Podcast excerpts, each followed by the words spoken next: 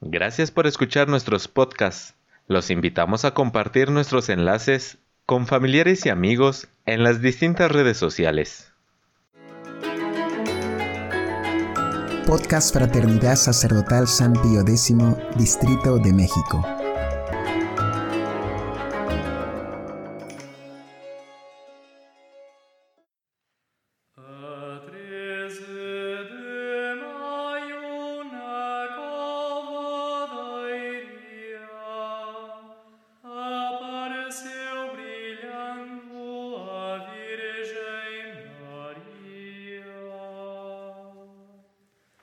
Dios nunca muere, número 52. El cardenal Mitzendi. Por el reverendo padre Luis Rodríguez Ibarra. Fraternidad Sacerdotal San Pío X.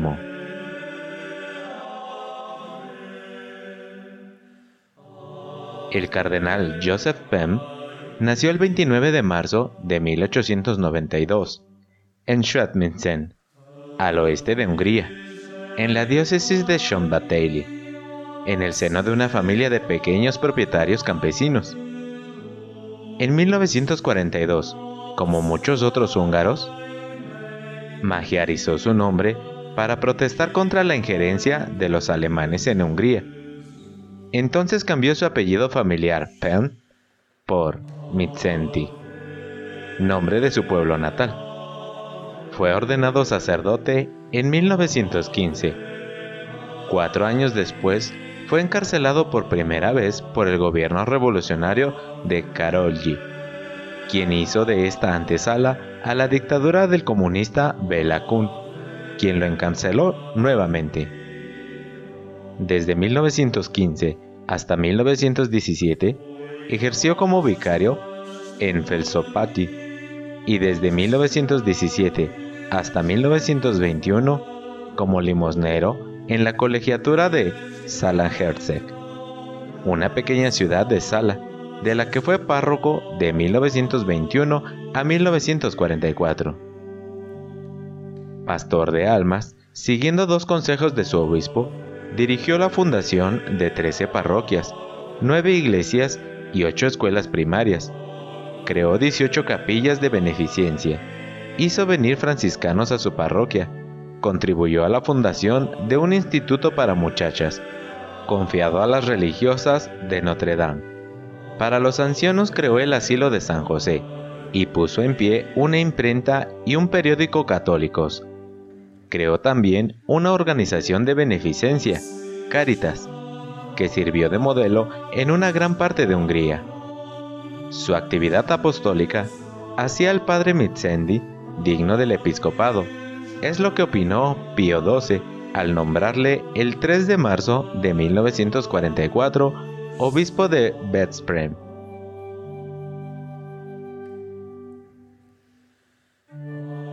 Obispo de Veszprém y arzobispo de Henstergom.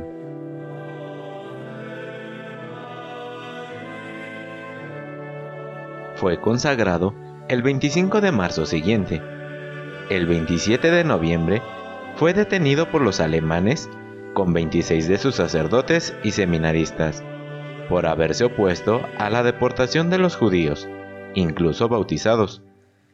Luego de cuatro o cinco meses en prisión, en la Pascua de 1945, reasumió inmediatamente el gobierno de su diócesis. Sin embargo, solo permaneció unos meses en Veszprém, ya que en 1945 el cardenal primado Serendi, quien ocupaba la sede de Hestergom desde 1928, murió. El Papa Pío XII nombró a Monseñor Mitzenti como sucesor suyo. Fue entronizado el 7 de octubre de 1945 en su basílica, nombrado arzobispo de Hestergom se convirtió al mismo tiempo en primado de Hungría. El primado de Hungría gozaba del derecho de coronar al soberano con la corona de San Esteban, primer rey de Hungría, y desempeñaba una función semejante a la de regente, sustituyendo al rey en caso de ausencia. El arzobispo de Hestergom era el primero en ser consultado, sobre todo cuando se trataba del catolicismo. Pero aún más, el primado era el encargado, si se daba el caso, de reclamar al rey la observancia de las leyes fundamentales del reino. Estos privilegios y obligaciones explican el papel desempeñado por Mitzenti durante toda su vida. La prerrogativa del príncipe primado jamás había sido abrogado y por eso, Monseñor Mitzenti siempre poseyó la investidura jurídica para intervenir en los asuntos civiles de su país, más allá del derecho obligación que tienen todos los obispos de defender la libertad de la Iglesia y de hacer respetar las leyes divinas. No podía traicionar a su cargo ni a sus predecesores. Era el defensor de la ciudad. Monseñor Mitzenti formó parte de la primera promoción de cardenales nombrados por Pío XII después de la Segunda Guerra Mundial. El soberano pontífice promovió en febrero de 1946 a 32 cardenales, entre ellos al arzobispo de Hestergom. Durante la ceremonia, el Papa le dijo con acento emocionado, cito, serás el primero entre los 32 en sufrir el martirio cuyo símbolo es este color rojo.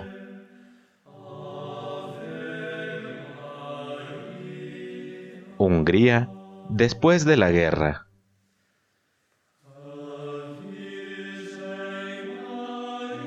Después de la Segunda Guerra Mundial, Hungría, como muchos otros países, fue entregada por los aliados a los comunistas rusos. En Hungría, la instauración del totalitarismo comunista siguió un esquema bien preciso, en el cual, obviamente, jugaba un rol fundamental la presencia de las tropas de ocupación soviéticas. Lo primero que se hizo en diciembre del 44 fue abolir la monarquía para instaurar la república.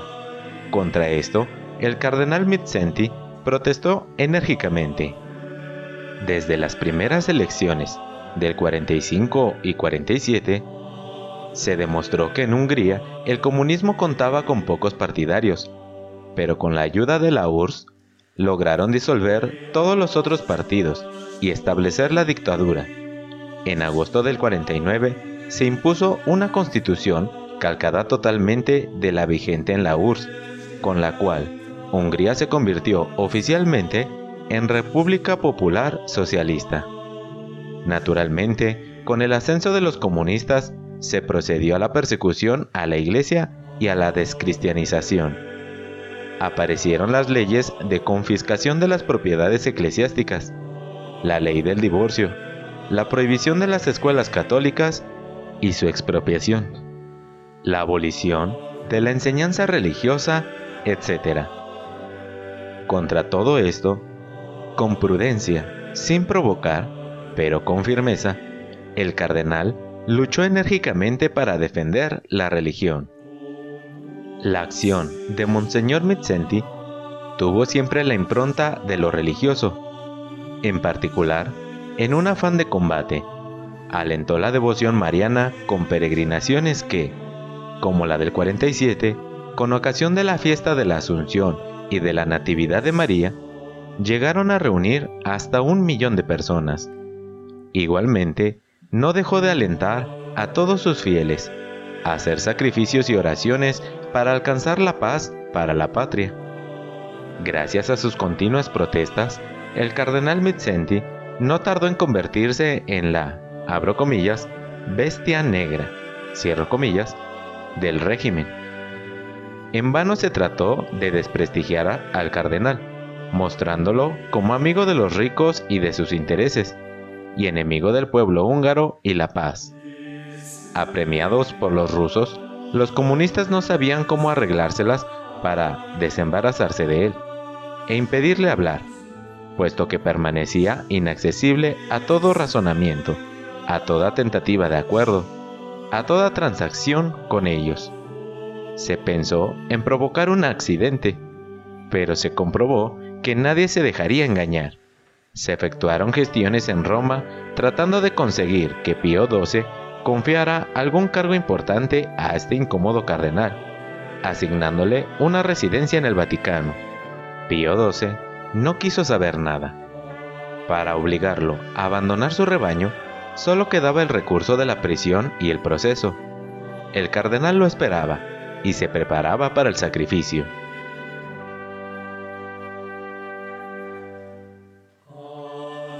La detención y el proceso del cardenal Mezzenti.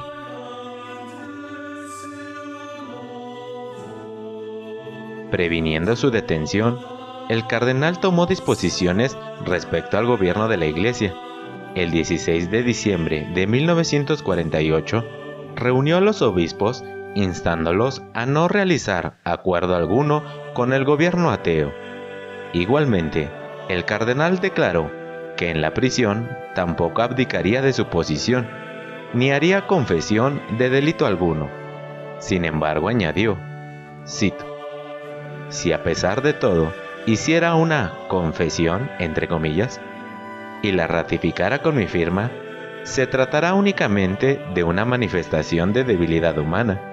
De antemano declaro nula toda confesión de ese tipo. Fin de cita.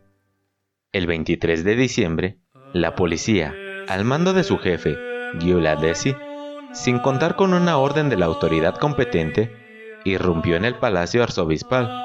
Se registró todo buscando las pruebas, entre comillas, de la conjura, entre comillas. El 26 de diciembre, fiesta de San Esteban, primer mártir, el cardenal fue detenido. Apenas concedieron tiempo al cardenal para despedirse de su anciana madre, que en aquel momento se encontraba a su lado. Inmediatamente fue conducido a la prisión preventiva de la calle Adrasi, 60. Allá procedieron el cambio de ropa, cuenta el cardenal. El comandante de policía y un agente cojo me sacaron la sotana y también la ropa interior, entre las groseras risotadas de los presentes. Me dieron un traje rayado y de colores, que me quedaba ancho y parecía de payaso oriental. Algunos comenzaron a bailotear a mi alrededor, y el comandante gritó, cito, ¡Eh, perro! Hemos estado esperando esta hora desde hace mucho tiempo. Me alegra de que haya llegado por fin. Fin de cita. Luego llevaron al cardenal a su celda, un cuarto de 4 por 5 metros bastante sucio y oscuro. En vez de cama, había un diván desvencijado. Como a las 11 de la noche, llevaron al cardenal a su primer interrogatorio. Estaba presente el coronel de la policía, Giuladesi, comenzaron las preguntas que más bien eran acusaciones. El cardenal respondió a todo con la verdad, defendiéndose de toda calumnia. Al final, le presentaron un acta para que la firmara. Como no contenía lo realmente declarado, el primado se negó a firmarla. Tenga usted en cuenta que nuestros recursos son suficientes para que los acusados reconozcan su culpa en la forma que deseamos dijo Desi. El comandante me devolvió a la celda. Eran cerca de las 3 de la madrugada. El comandante gritó que me desvistiera, pero yo no obedecí su orden. Hizo entonces una señal a los tipos que me rodeaban. Ayudados por él, me arrancaron la chaqueta rayada y los pantalones. De pronto apareció un teniente coronel de aspecto macizo. He sido partisano, dijo. Me volví. Él se alejó, para volver inmediatamente sobre mí y darme un fuerte puntapié con una de sus botas. Caímos los dos contra la pared. Riendo diabólicamente, exclamó, Este es el momento más feliz de mi vida. El comandante volvió al interior de la celda y mandó salir al partisano. Sacó una cachiporra de goma, me arrojó al suelo y comenzó a golpearme. Primero en la planta de los pies y luego en todo el cuerpo. En el pasillo y en la estancia inmediata, unas risotadas acompañaban los golpes. Me vistieron y me llevaron de nuevo a la sala de interrogatorios.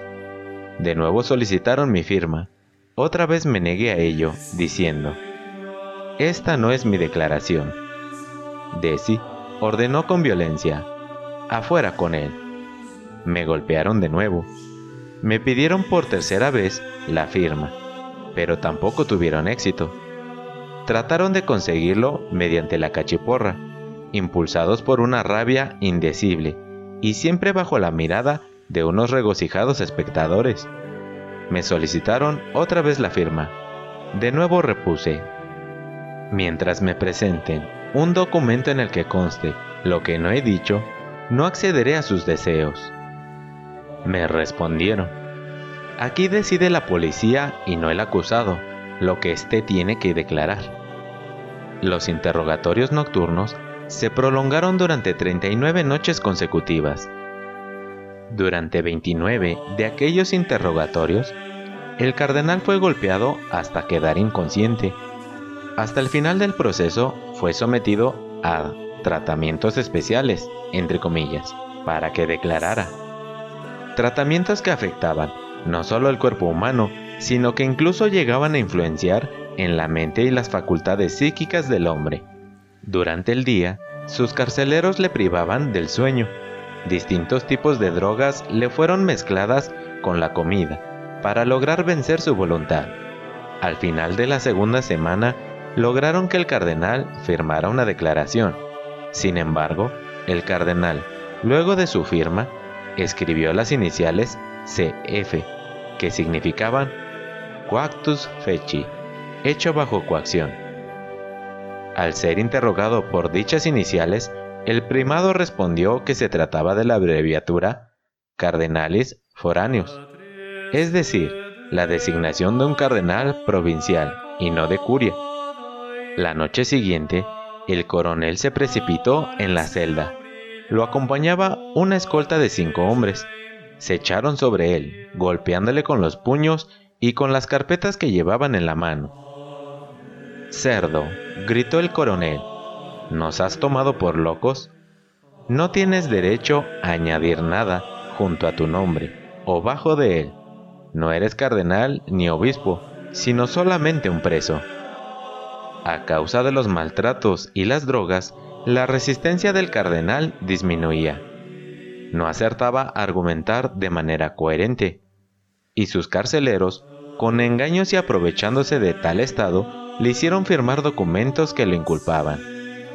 El 3 de febrero del 49 comenzó el juicio en contra del cardenal por crímenes capitalistas, entre comillas, ante un tribunal popular, sin permitirle una legítima defensa jurídica. Se presentaron acusaciones y documentos falsos en su contra. Durante el proceso se leyó una declaración donde el acusado aceptaba los cargos. El cardenal Mitzendi siempre afirmó que tal declaración había sido una falsificación.